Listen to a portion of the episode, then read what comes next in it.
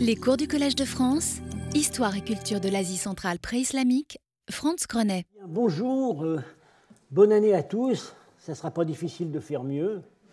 Et euh, ben, je suis euh, très heureux de voir que j'ai retrouvé mon public d'il y, a, y a en fait trois ans, puisque j'étais en sabbatique il y a deux ans. Et puis l'an dernier, donc j'ai dû enseigner, j'ai pu enseigner quand même, mais avec une jauge de 10 personnes. Je pense que la plupart d'entre vous ont pu suivre en, vidéo. Euh, bon, c'est quand même, c'est quand même mieux, c'est quand même mieux d'avoir, d'avoir du monde dans la salle. Faut espérer que, faut espérer que ça va durer. Voilà. Donc le cours est prévu. Ben, vous, avez le programme euh, sur le site du collège. Le, ce cours est prévu pour durer euh, jusqu'à la fin mars c'est pas impossible que certaines séances soient déplacées et que du coup euh, je sois amené à déborder un peu début avril, mais je ne peux pas encore décider ça. Euh, et puis euh, le séminaire, alors qui avait lieu d'habitude les vendredis de la même semaine, en fait cette année sera concentré, tout à fait en fin d'année, sur, il sera concentré sur, sur mai et juin. Donc Chin Chao Zhang et moi, nous ferons deux séances de séminaire par semaine au lieu d'une pour rattraper tout. Voilà. Euh, bien, alors, euh, le cours de cette année, comme annoncé, prend la suite de celui de l'an dernier. Donc, le titre général, c'était L'argenterie de prestige iranienne, un mode d'expression politique et idéologique. L'an dernier, on avait donc étudié l'argenterie sassanide, et cette année, on aborde l'argenterie d'Asie centrale.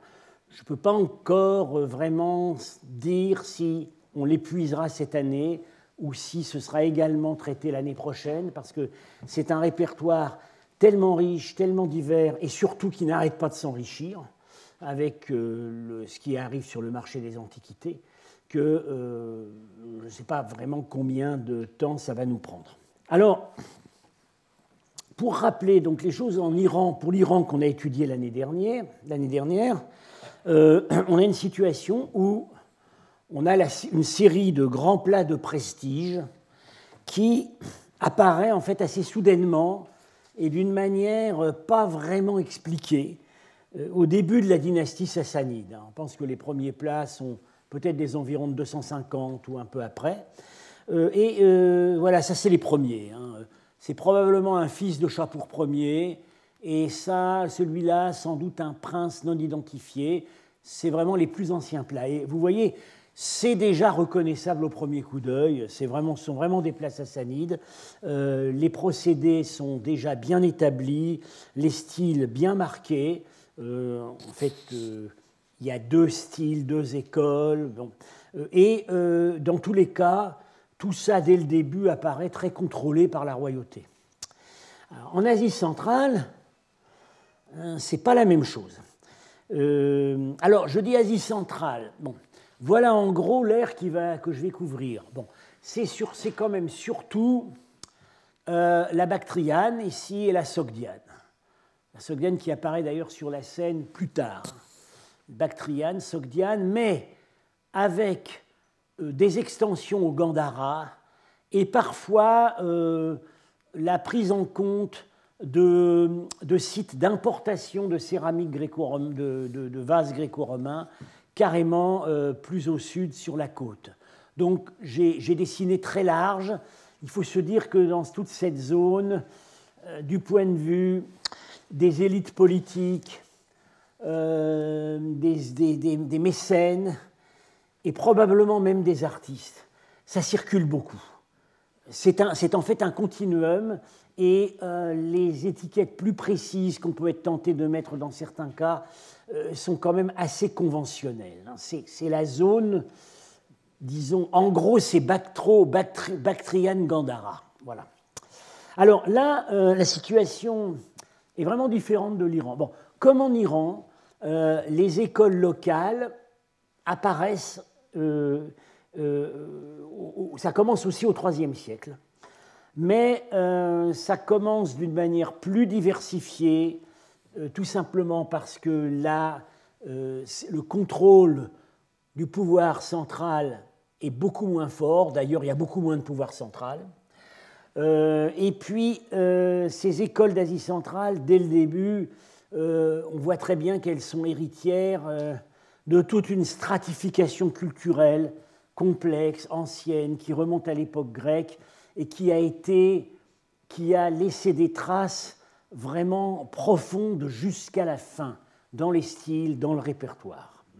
C'est voilà, c'est vraiment, on voit vraiment que euh, c'est différent, bien que les styles d'Asie centrale et ceux de l'Iran sassanide euh, se soient mutuellement influencés, euh, parfois copiés. Alors, j'ai parlé de, stratification.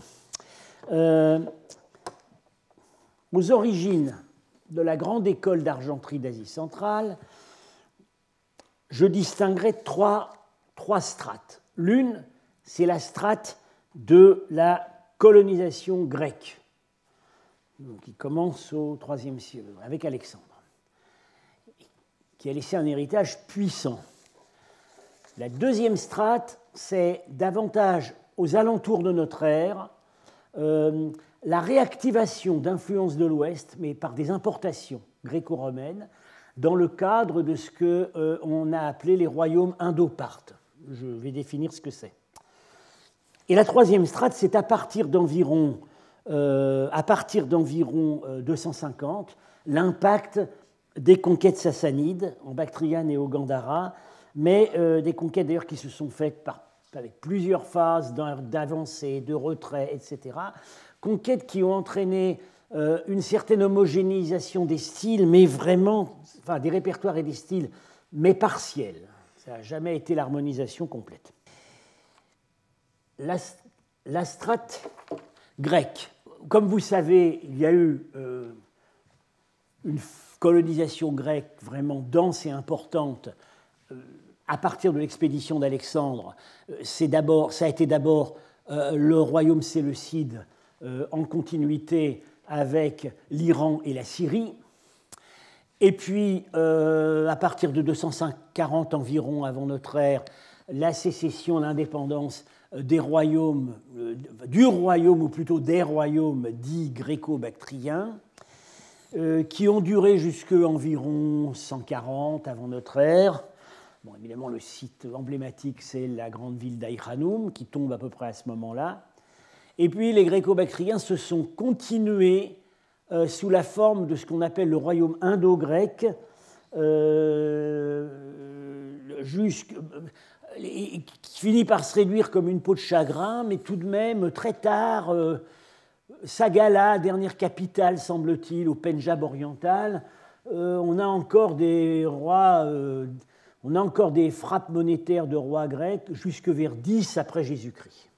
Ça a duré vraiment très tard. Alors, c'est donc une présence durable et enracinée, euh, une présence grecque durable et enracinée avec, euh, euh, avec l'arrivée de colons, la fondation de villes, etc. Et l'Iran n'a pas du tout connu la même chose. L'Iran, l'Iran c'est le CID. D'abord, l'Iran c'est le CID se termine jusque disons, à partir d'environ 150 avant notre ère, les Parthes finissent par les éliminer. Euh, disons, les derniers, les derniers rois règnent à Suse jusqu'en moins 129. Mais la colonisation, euh, l'Iran, était en fait surtout gouverné depuis l'ouest. Euh, c'est le site du Tigre, près de Babylone, et voire la Syrie, était vraiment le cœur névralgique de l'empire séleucide il ne semble pas qu'il y ait eu une véritable présence grecque dense. On voit qu'il y avait des colonies, mais on, peine, à, saisir ce qu'elles ont laissé. Euh, la présence grecque se saisit surtout à l'occasion euh, de, des campagnes militaires euh, contre les Parthes, qui commencent à se manifester vers moins 250. Des vraies colonies, euh, on les voit surtout, on, en voit surtout sur le golfe. Hein. Euh, et euh, la présence de la cour semble être plutôt intermittente et plutôt réservée à deux capitales qui sont en lisière occidentale du plateau, c'est Suse et Ekbatan, aujourd'hui Hamadan. Donc, ça, c'est le point numéro un. L'arrière-plan. Mais après, je reviendrai sur, les, les restes que cette présence grecque nous a laissés pour ce qui est de l'argenterie de prestige. Alors, ce que j'appelle la deuxième strate, c'est euh, aux environs de notre ère ce qu'on appelle le royaume indo-parthe, mais en fait, moi je dis les, royaumes indo-parthes. Euh, disons, ce sont des royaumes qui, qui arrivent à la suite des Grecs. Euh, ils s'interposent en fait entre l'élimination des Grecs et l'expansion des couchants, qui ici apparaissent sous le nom euh, royaume Yuechi, puisque c'est la confédération tribale d'où l'Empire couchant a émergé, et qui va finir petit à petit par grignoter et éliminer ces royaumes, mais en fait jamais vraiment complètement, semble-t-il. Alors, ces royaumes, pourquoi on dit indo-parthes ben, Ils sont en Inde, mais ils sont gouvernés par des aristocraties euh, qui sont euh, d'origine parthe et, probablement même on, voit très bien que dans certains cas, ce sont des gens qui sont apparentés à la dynastie arsacide, ou alors qui, appartiennent à certaines des fameuses, des six grandes familles de l'aristocratie parthe. Euh, et ça se voit très bien euh, dans leur onomastique, euh, dans les, continuités culturelles avec l'Empire parthe, etc. c'est une fédération peu structurée de petits royaumes qui s'étend du Gandhara, hein, ils ont une présence forte à Taxila, euh, jusqu'à la côte, où ils s'étalent assez largement à l'est et à l'ouest de l'Indus. Euh, et ça, c'est vraiment important pour ce qui va suivre, parce que ces ports côtiers sont en relation étroite avec, avec la Méditerranée, avec Antioche et surtout avec Alexandrie. Des relations, semble-t-il, plus fortes, beaucoup plus fortes encore que n'avaient été celles euh, des royaumes grecs qui avaient précédé. Donc, on a à ce moment-là, euh, on voit très bien qu'on euh, a à ce moment-là des importations d'argenterie, disons, gréco-romaine, ou, considérées comme, on dit époque augustéenne. Hein, les, spécialistes de, l'argenterie gréco-romaine euh, identifient les modèles comme étant plutôt fin 1er siècle avant, début 2e siècle après. Euh, euh, importation et imitation, imitation fidèle, pas toujours facile de distinguer des importations, et ça c'est un afflux, un afflux massif. Et ça va marquer toute la tradition d'argenterie de ces régions, y compris parfois des productions plus au nord en Bactriane. Et ça va marquer durablement. Donc, je dirais, deuxième vague d'impact de modèles, disons, hellénistiques. Alors, pour les deux premières catégories que j'ai définies, c'est-à-dire euh, la catégorie euh, grecque et la catégorie indo-grecque, nos connaissances ont complètement explosé il y a six ans avec euh, la parution de ce catalogue, euh, Arts of the Hellenized East, qui est le catalogue d'une partie de, l'argenterie dans la collection de l'émir du Koweït, la collection Al-Saba. Une partie est exposée au musée du Koweït, une partie ne l'est pas. en tout cas, bon, il faut rendre cet hommage à euh, l'émir du Koweït, je crois que c'est surtout sa femme qui s'occupe de ça, euh, d'avoir fait publier, euh, de, donner libéralement l'accès aux photos, d'inviter les savants étrangers à venir examiner les œuvres, etc. Alors, bien entendu, cette collection, on ne va pas, on va pas se, enfin, je veux dire, on ne peut pas le cacher, et il ne cherche pas à le cacher non plus. Ça vient des fouilles clandestines. Hein. Euh, ce sont les fouilles clandestines d'Iran, du Pakistan et surtout, surtout d'Afghanistan. Et je dirais, euh, contrairement à d'autres collections, au moins ils l'admettent. Hein. quand ils arrivent à, quand ils ont eu certaines informations sur les lieux de trouvailles, ils les donnent au lieu de, de, les cacher ou de donner des informations fausses, comme font parfois les marchands d'antiquités, pour brouiller leurs sources. alors, ce catalogue, je vous dis tout de suite, ça va être la source principale de mon cours de cette année. Euh, alors, il y a vraiment un avant et un après. Euh, alors, avant, bon, on ne partait pas de rien.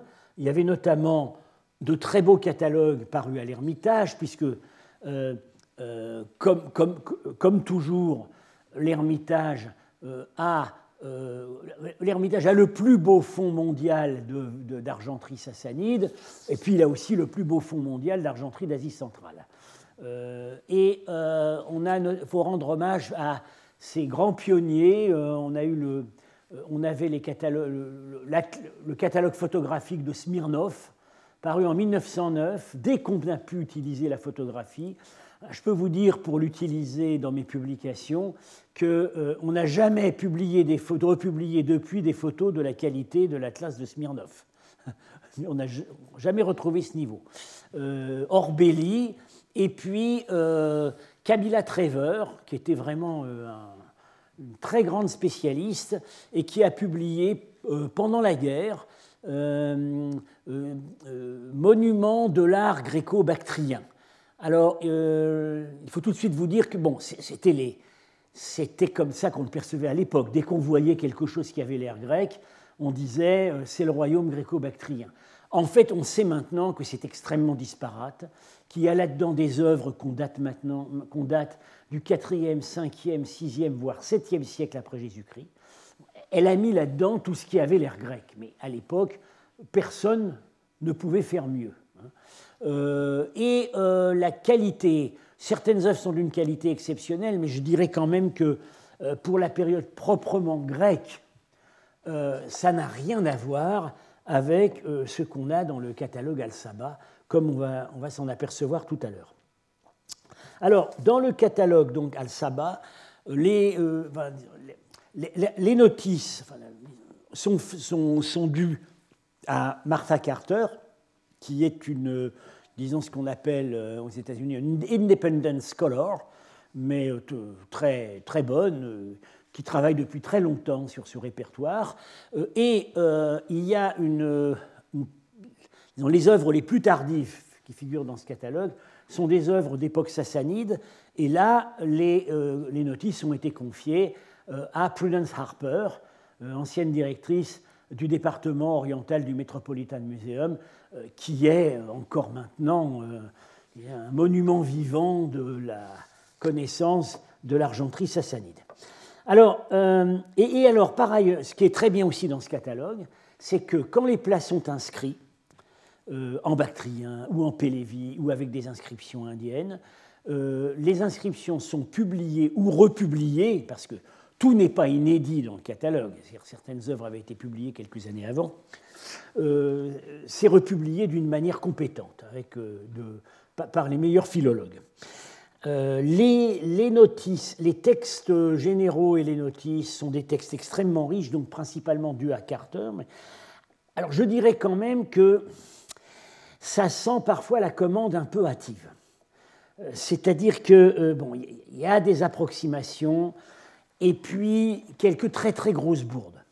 Euh, la principale que j'avais relevée donc avec euh, Samra Azarnouch et euh, une collègue antiquisante, Eleni Fragaki, c'est à propos d'un plat qui a été publié là-dedans par Harper comme figurant le mythe manichéen de la montée des âmes au ciel, attribué au Khorasan, ils expliquaient tout par le manichéisme. Et en fait, les sujets sont complètement égyptiens. Euh, ça célèbre la conquête sassanide de l'Égypte. Euh, mais euh, là, pour ça, bon, j'en ai parlé l'an dernier, et ça a été donc notre article est maintenant paru en français dans la revue, enfin la collection Alexandrina 5, qui est la revue du Centre français d'études alexandrines. Ça, c'est vraiment la, je dirais que c'est la seule très grosse bourde qu'on ait relevée. Euh, bon, sinon, euh, c'est, encore une fois, c'est extrêmement riche, mais parfois peut-être un peu rapide. Alors, il faut se reporter aussi euh, à un article qui est paru à peu près au même moment. Oui, j'ai écrit 206 ici, en fait c'est 2016, euh, par François Barat, un de nos meilleurs spécialistes français de l'argenterie antique, de la Méditerranée à la Chine, Dionysos, Héraclès et les autres, dans les profondeurs de l'Asie au miroir de la vaisselle d'argent. C'est un colloque de l'Académie des inscriptions et belles-lettres, et c'est une très très bonne synthèse euh, qui comprend quelques objets de la collection Al-Saba. Bon, il n'avait pas connaissance de tout à ce moment-là, des objets connus auparavant, et sa synthèse va de l'époque grecque euh, à l'époque ephthalite, 5e, 6e siècle de notre ère. Alors nous reprenons, Ankadan et moi reprenons euh, de manière approfondie l'étude d'un certain nombre d'exemplaires. disons que nous proposons des, interprétations plus engagées pour l'interprétation de certaines scènes. Euh, Barat est extrêmement euh, détaillé et précis euh, pour le style, voilà, mais, pour l'interprétation des thèmes, il est prudent. Il est prudent. Quand ça ne correspond pas véritablement au modèle grec ou à, la mythologie grecque, euh, il est assez en, retrait, alors que euh, nous pensons que dans certains cas, euh, on, peut, vraiment cerner les choses de plus près.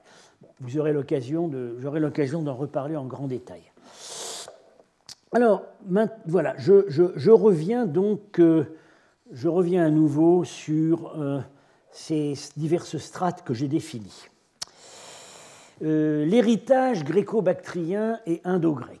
Alors j'ai dit dès le début, euh, l'arrière-plan politique, c'est que la présence, grecque est beaucoup plus durable et, forte euh, en Asie centrale et en Inde du Nord-Ouest qu'elle ne l'a été en Iran proprement dit et aussi même en Mésopotamie.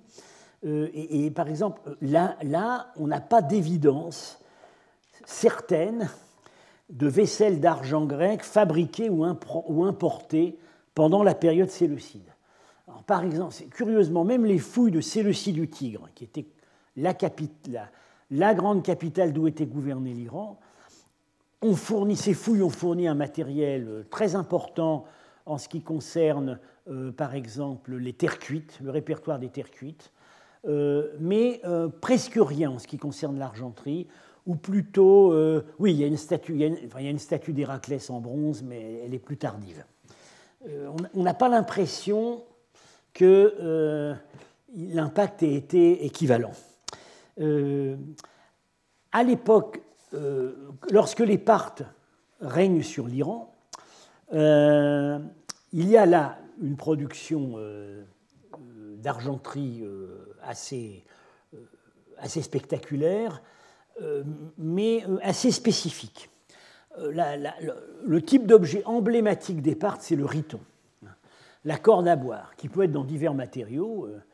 J'ai parlé il y a quelques années ici même des, des ritons d'ivoire de Nissa, la première capitale historique des Parthes, au Turkménistan. Alors, on a, on a une série extraordinaire de ritons en argent. Je crois qu'on connaît aujourd'hui trois exemplaires un au Metropolitan, un au Getty à Los Angeles et un dans la collection Al-Saba. En fait, ils ont peut-être bien été trouvés ensemble, en réalité. Et euh, c'est du point de vue. Alors, les, terminaisons euh, représentent euh, divers types d'animaux, mais ici, c'est vraiment extrêmement intéressant parce que l'animal qu'on a choisi, eh bien, on peut très bien l'identifier du point de vue zoologique. C'est un caracal. Alors qu'est-ce qu'un caracal? C'est un lynx, mais c'est le lynx iranien. C'est le seul lynx qui soit domesticable. C'est-à-dire qu'en fait, c'est un animal de chasse. les, lynx qu'on connaît par ailleurs sont des animaux qui ne peuvent pas être domestiqués. Le caracal est domestiqué, pouvait être l'objet d'un commerce fructueux. On voit des images de marchands sogdiens en Chine qui importent des caracals. À, Florence, au Palais Médici, vous allez au Palais Médici et que vous voyez la magnifique, la, magnifique peinture de Gozzoli avec la procession des rois mages qui portent des animaux avec eux, dans certains cas, des animaux sont identifiés comme des guépards, et moi je pense que ce sont des caracals. Euh, alors, euh, euh, outre l'aspect féroce de cet animal, il a une raison particulière d'être représenté sur, la bouche d'un riton. C'est que le caracal était, était, assimilé à une panthère en réalité. Et la panthère, c'est l'animal de Dionysos. Euh, on, va, on, va, avoir de multiples occasions de, la revoir. C'est l'animal sur le dos duquel Dionysos a conquis l'Inde. Et la panthère a la réputation d'aimer le vin. Et c'était aussi la réputation du caracal. On leur, donnait à boire, on leur donnait du vin à boire pour les exciter avant de les utiliser à la chasse. Donc il y a toute une association symbolique extrêmement riche.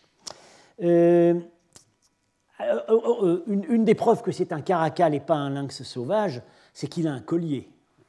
Alors, des, œuvres, des œuvres importées ou d'imitation. pour l'époque part, on a un endroit où on voit que c'est côtier, comme les royaumes indo-parthes. Là, il y a vraiment un courant d'importation depuis la Méditerranée gréco-romaine. Et euh, on a ici euh, deux œuvres qui proviennent, c'est toujours, dans la collection Al-Saba, qui proviennent euh, du royaume qu'on appelait l'Élimaïde, autrement dit la Caracène. Dans certains cas, ça comportait Suse, dans certains cas, non. c'est vraiment le, fond du golfe Persique.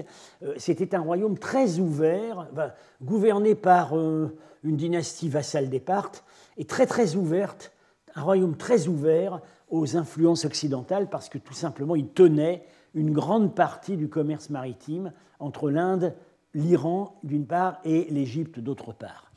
Et euh, provenant de ce royaume, on a euh, deux euh, plats d'argent qui d'ailleurs, semble-t-il, je crois qu'on n'est pas vraiment sûr que ça faisait la paire, ça vient pas forcément du même atelier, mais le thème représenté est vraiment intéressant et c'est un thème qu'on va retrouver. C'est, disons, des thèmes sexuels associés aux oiseaux. Et alors, ce qu'on constate avec ce, couple de plats, c'est qu'on a euh, le volet hétérosexuel et le volet homosexuel. Hein. à gauche, le volet hétérosexuel, c'est l'union de l'EDA et de, euh, euh, euh, du signe dans lequel s'est métamorphosé Zeus, et de cette union vont naître Apollon, de cette union, non, va pas naître Apollon et Artémis, vont naître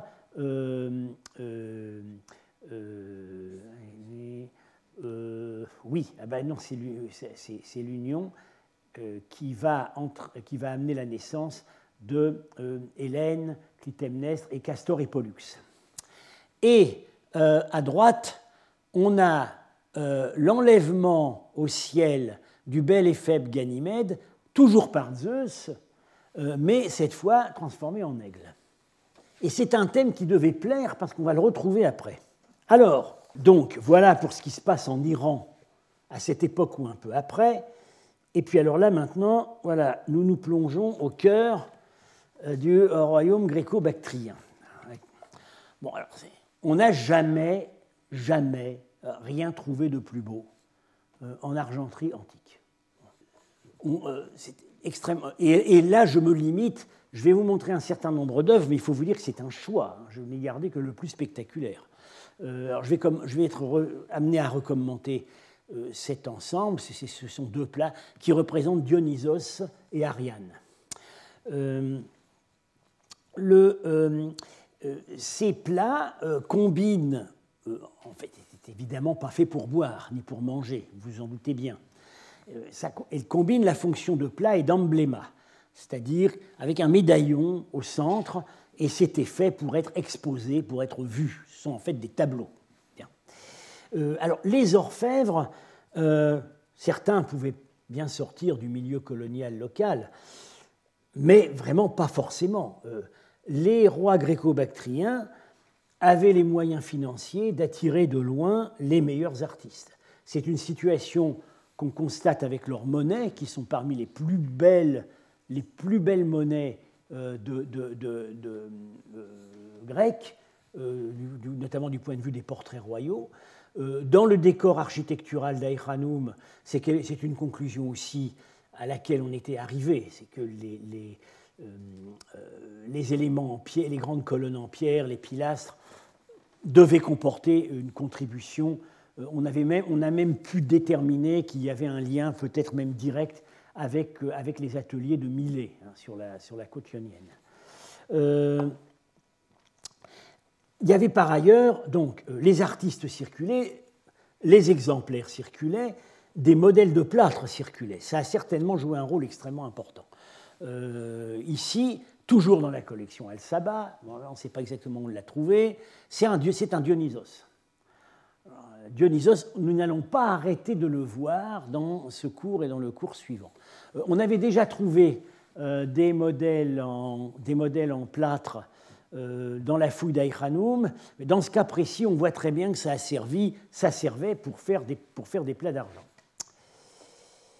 Alors, les plus beaux vases, les plus beaux vases, euh, qui, sont, tous, d'époque grecque, sont dits, sont dits provenir d'un site précis, une cache, à Nahrin.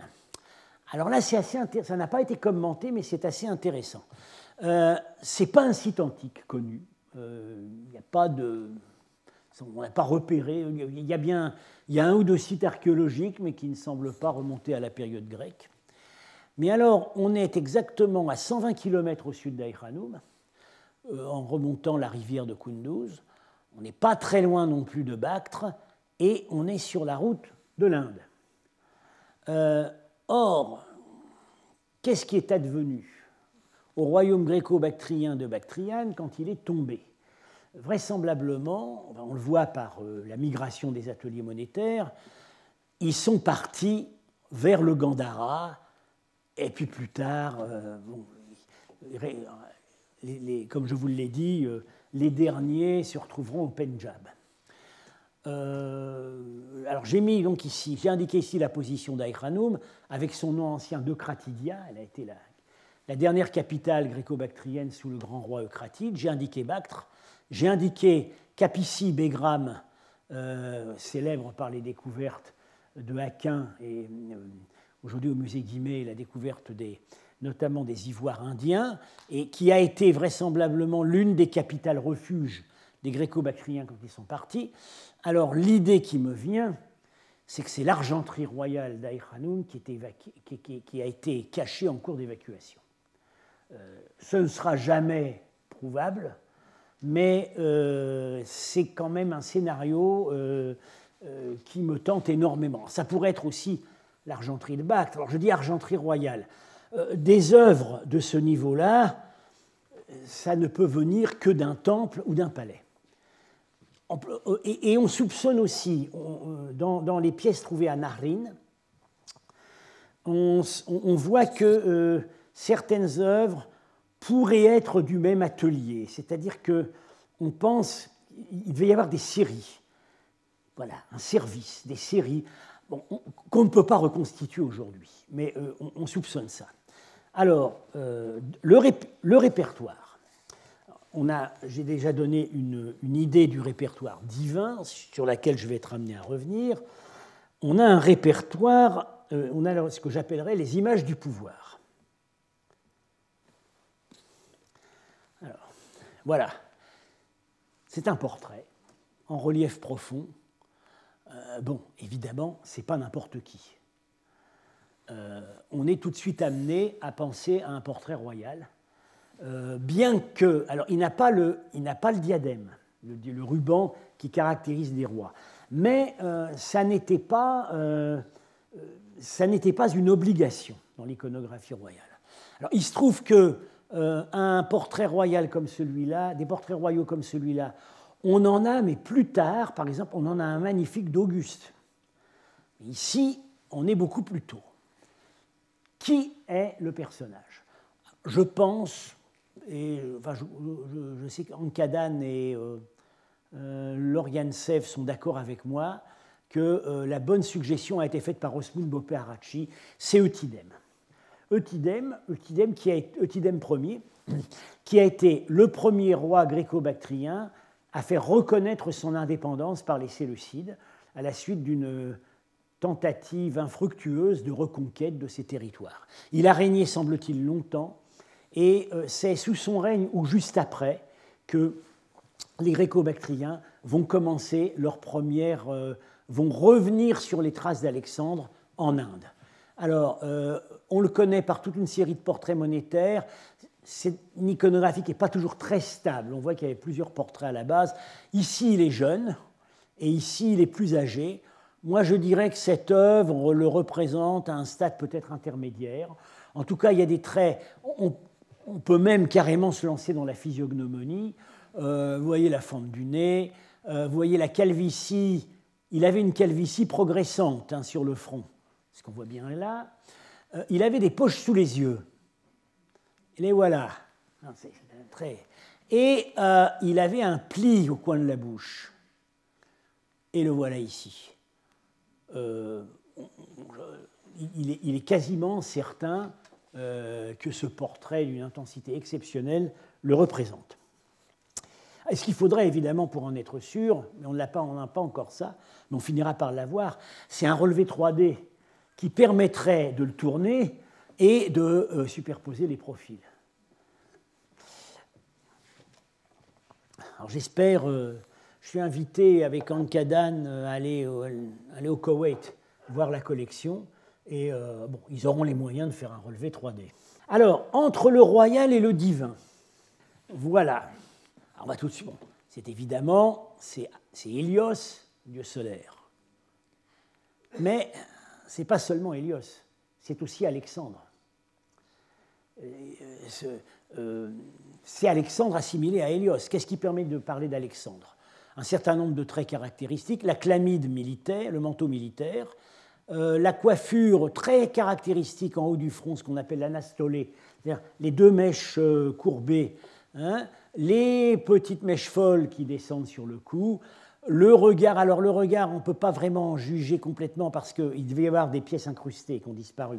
Enfin, on voit qu'il avait le regard un peu pathétique tourné vers le haut. C'est évidemment un type de c'est Alexandre Hélios.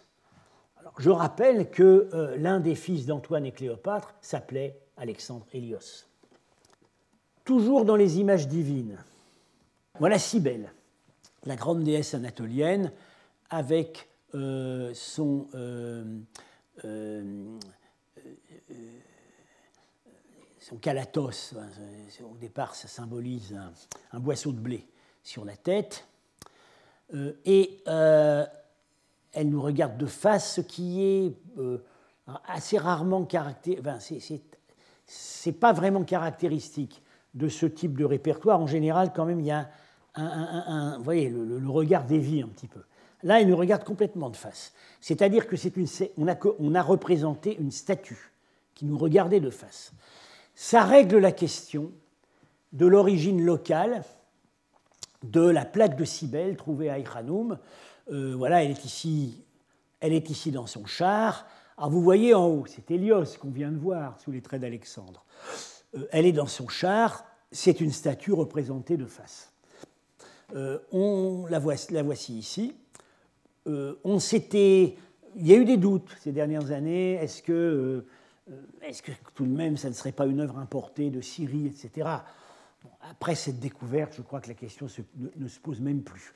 Alors, euh, la, euh, ce qu'on peut, évidemment, une question qu'on ne peut pas résoudre actuellement, est-ce uniquement Cybèle Est-ce qu'elle ne recouvrirait pas aussi une déesse locale, par exemple l'iranienne Anahita?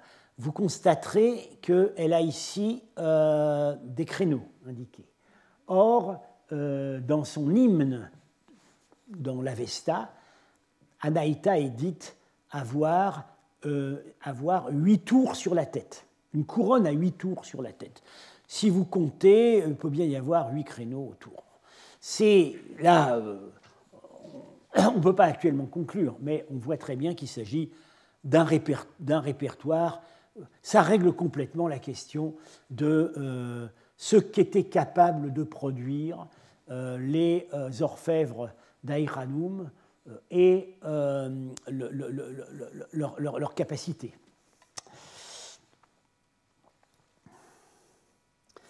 Alors, toujours dans le répertoire divin, Dionysos et Ariane. Alors, ils sont identifiés très. Ils portent le tirse, hein, la vigne au bout, les pampres de vigne sur la tête. Alors, Dionysos a une peau de panthère et Ariane a une peau de fan. Alors, on voit bien que Dionysos, qu'Ariane c'est elle parce que euh, euh, les seins sont suggérés, ce qui n'est pas le cas ici. Euh, mais c'est Ariane assimilée à une ménade, une des, une des femmes déchaînées de l'entourage de Dionysos. L'assimilation est assez fréquente. Alors, comme le remarque Martha Carter, le plus féminin des deux n'est pas celui qu'on attendrait. Hein. Euh, Dionysos a, l'air plus féminin qu'Ariane. Euh, et ça, euh, ça c'est quelque chose qui se retrouve par ailleurs, puisque Dionysos, c'est par excellence le dieu qui brouille toutes les limites. Hein. Il brouille la limite entre la vie et la mort, puisqu'il est mort avant de naître. Il était mort, et puis finalement, on a fini par l'extraire de la cuisse de, de la cuisse de Jupiter. Oui, je crois, de la cuisse de Jupiter. Non, non. il y a une histoire avec une nymphe qui il meurt et il, il, est aussi le, euh, il est celui en lequel les initiés à ces mystères vont renaître. Il brouille aussi la limite, bien entendu, entre la lucidité et l'ivresse. Il brouille la limite des âges, puisqu'il peut être représenté jeune, comme représenté comme un homme mûr. Et il brouille aussi la limite du genre. Et c'est très net ici. Alors, autre plat de la même série, toujours Dionysos et Ariane, mais vous voyez qu'ici, on a tiré plutôt du côté masculin, hein, les, deux, visages. Alors ici, euh, ça ne vient pas de la même trouvaille, ça pourrait être plus tardif, peut-être en Inde, euh, c'est Dionysos et ses Ménades qui découvrent à Naxos Ariane que Thésée a abandonnée et que Dionysos va prendre pour épouse. Et euh, voilà donc euh, Pan, avec sa flûte, et un silène qui signale la découverte. Alors, Martha Carter, très justement, rapproche le rendu des rochers de ce qu'on trouve sur certaines palettes du Gandhara. Alors ces palettes en schiste qui ont été très bien étudiées par Henri-Paul Francfort. Vous en avez plusieurs exemplaires à l'exposition Tadjikistan actuellement. Euh, vous voyez, c'est exactement la même façon de rendre les, les, les, euh, les rochers. Euh, alors ici, ce n'est pas le même sujet, c'est Apollon qui, qui s'empare de la, de la nymphe Daphné. mais ces palettes du Gandhara étaient en fait la transposition euh, bon marché pour l'usage courant euh, de, ces grands plats, qui était, qui le modèle à l'arrière. Et par ailleurs, donc ces palettes commencent à l'époque grecque et continuent euh, sous les Indopartes et, et, aussi, et, aussi, les couchants. Donc elles font vraiment le lien elles font le lien entre, d'une part, le répertoire euh, métallurgique et le répertoire bon marché en pierre, et elles font le lien entre les Grecs et les dynasties euh, qui ont succédé.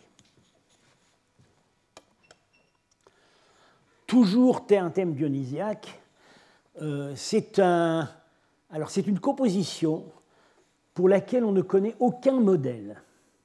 On voit que c'est original, il n'y a aucun modèle connu, et pourtant on arrive à interpréter. C'est une panthère, voyez, et elle a les mamelles gonflées. Elle nourrit des petits-enfants.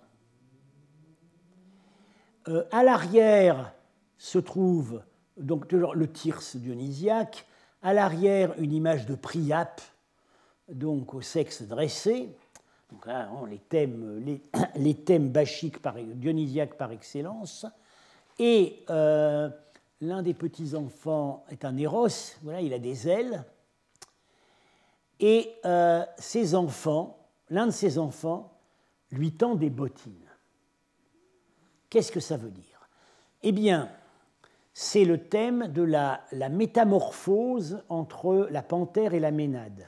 C'est-à-dire que la panthère, animal de Dionysos, euh, nourricière, va à l'occasion, lors des, euh, lors des, bacchanales, reprendre une forme humaine et se transformer en ménade.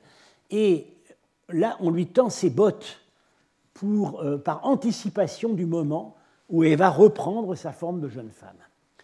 Alors là, ça montre que euh, la, créativité dont ces artistes étaient capables, parce qu'encore une fois, on arrive à comprendre, mais il n'y en a pas de modèle. Cette autre image de Dionysos est très précieuse parce que hein, vous voyez qu'elle est très proche dans le détail d'une image en bronze doré plus tardive que vous pouvez voir actuellement à l'exposition Tadjikistan à Guimet. Euh, on voit très bien qu'il y a une certaine, il y a une continuité entre ces deux images. Vous voyez là, les, les rosaces dans la chevelure, l'agencement général. Mais ici, c'est probablement déjà post-grec. Euh, dans le catalogue de l'exposition, c'est une falaire, hein. ce n'est pas, pas, un plat d'argent, c'est une falaire, c'est-à-dire un ornement de harnachement. Euh, on l'attribue au 1er siècle avant, 1er siècle après. ça remonte à Camilla Trevor, qui la première l'avait publié. C'est une trouvaille fortuite faite sur le site de Douchambé, euh, dont on sait maintenant qu'en fait il recouvrait un site grec assez important. Euh, le, Trevor ne voulait pas dater plus tard, son argument étant que Dionysos n'est jamais représenté sur les monnaies kouchanes, donc on ne peut plus avoir Dionysos à une époque ultérieure au 1er siècle après Jésus-Christ. L'argument est peut-être un peu faible, parce que euh, on va voir quand même qu'il y a des Dionysos, y a des Dionysos plus tardifs. Alors, vous, constatez que dans cet ensemble, Dionysos écrase tout. Dionysos et son cortège écrasent absolument tout. Et il y a un curieux absent, c'est Héraclès. Parce que euh, s'il y a une divinité euh, grecque qui a été populaire en Asie centrale et qui l'est restée longtemps, c'est bien Héraclès. Alors, peut-être le hasard de la trouvaille.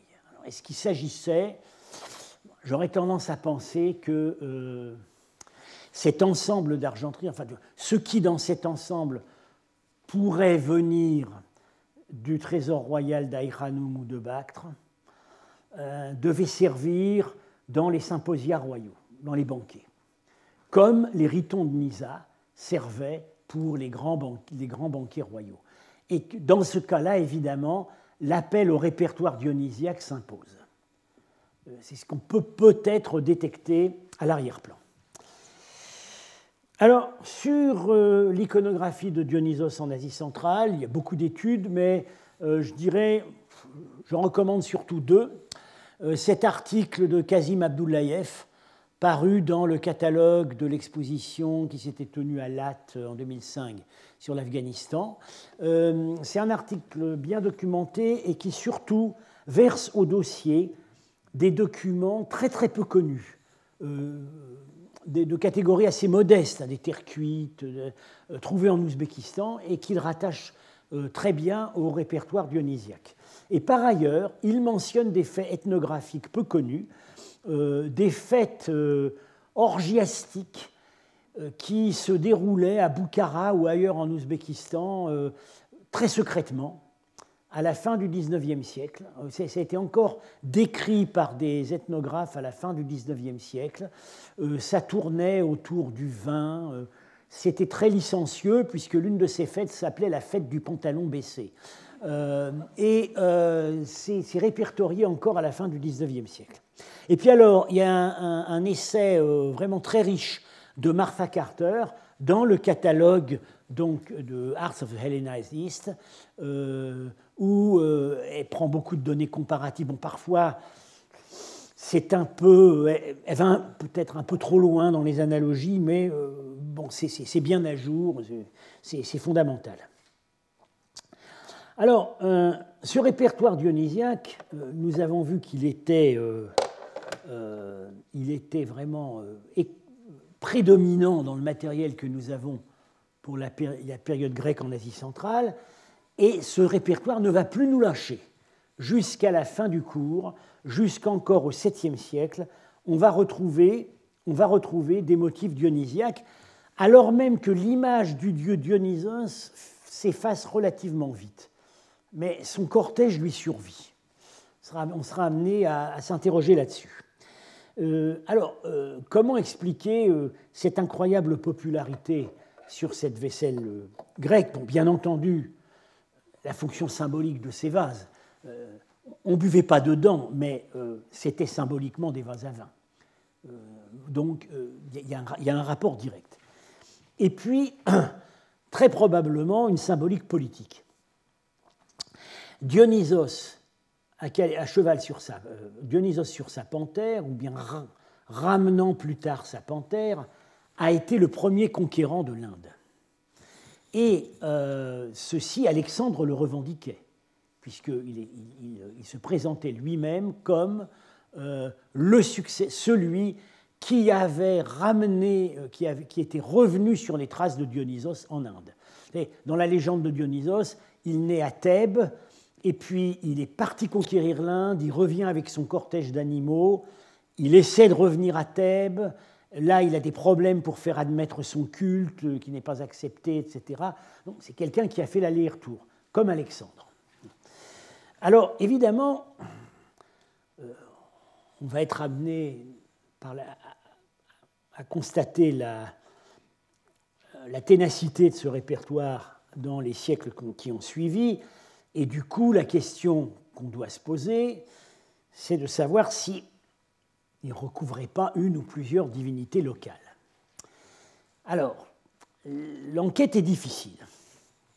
Du côté iranien, euh, a pas, la réponse est véritablement pas évidente.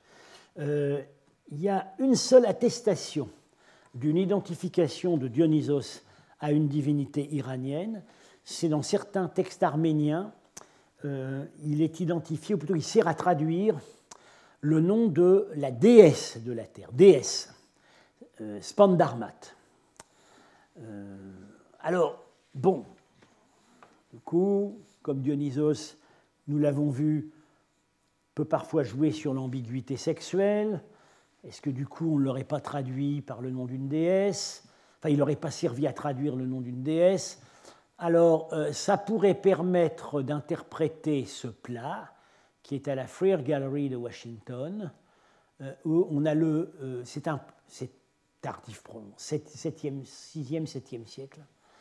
on reconnaît, très déformé, le char de Dionysos avec sa roue, Ariane qui est à l'arrière, Dionysos, le pampre de vigne, des petits amours, Héraclès qui tient sa peau de lion, mais qu'on a assimilé à un, satyre, parce qu'il a une queue.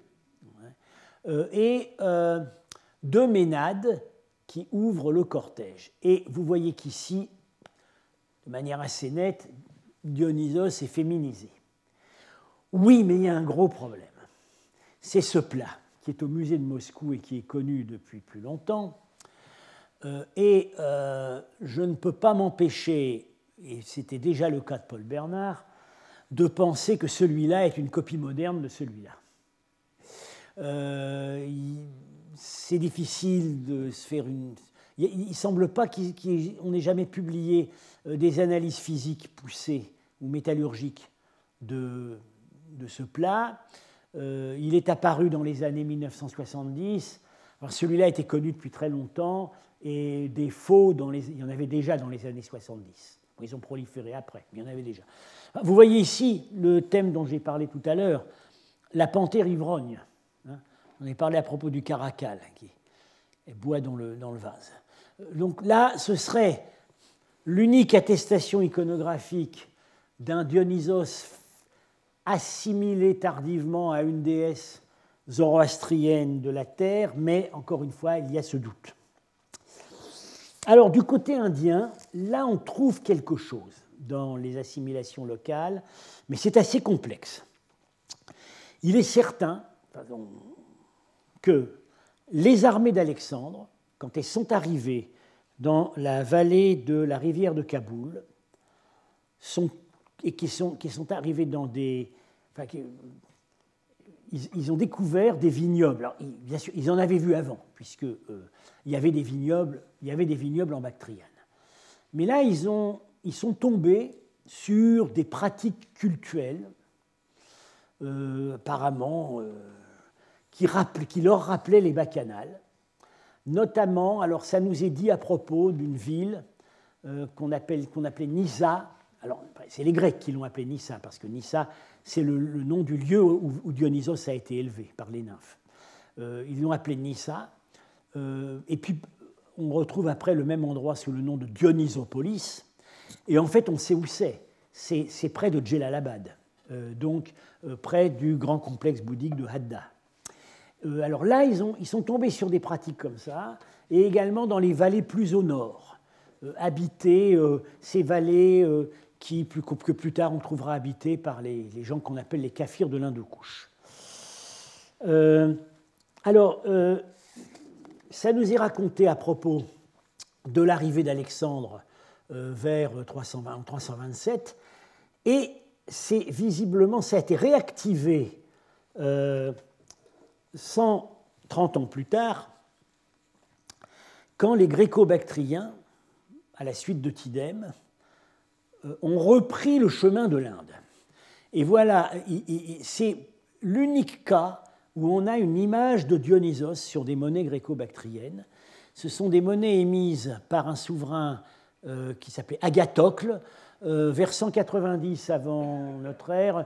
Euh, Agathocle était peut-être un membre de la famille royale, peut-être le général chargé de la conquête qui se serait émancipé.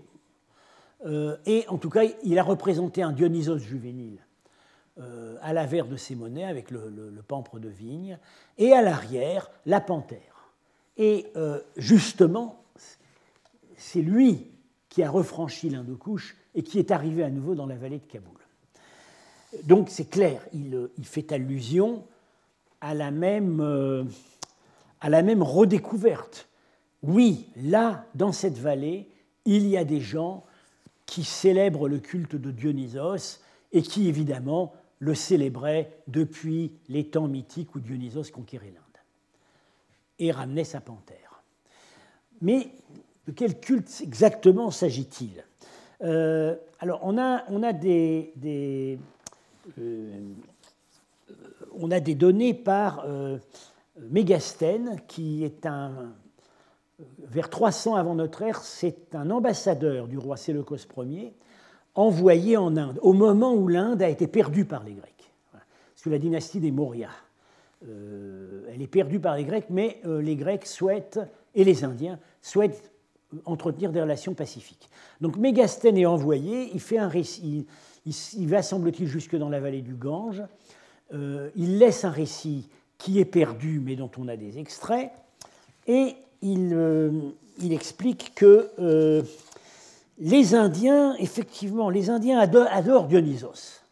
Mais, euh, voilà, euh, ils adorent Dionysos, mais sous des formes assez diverses, sous des noms divers. Alors, euh, il cite, deux cultes.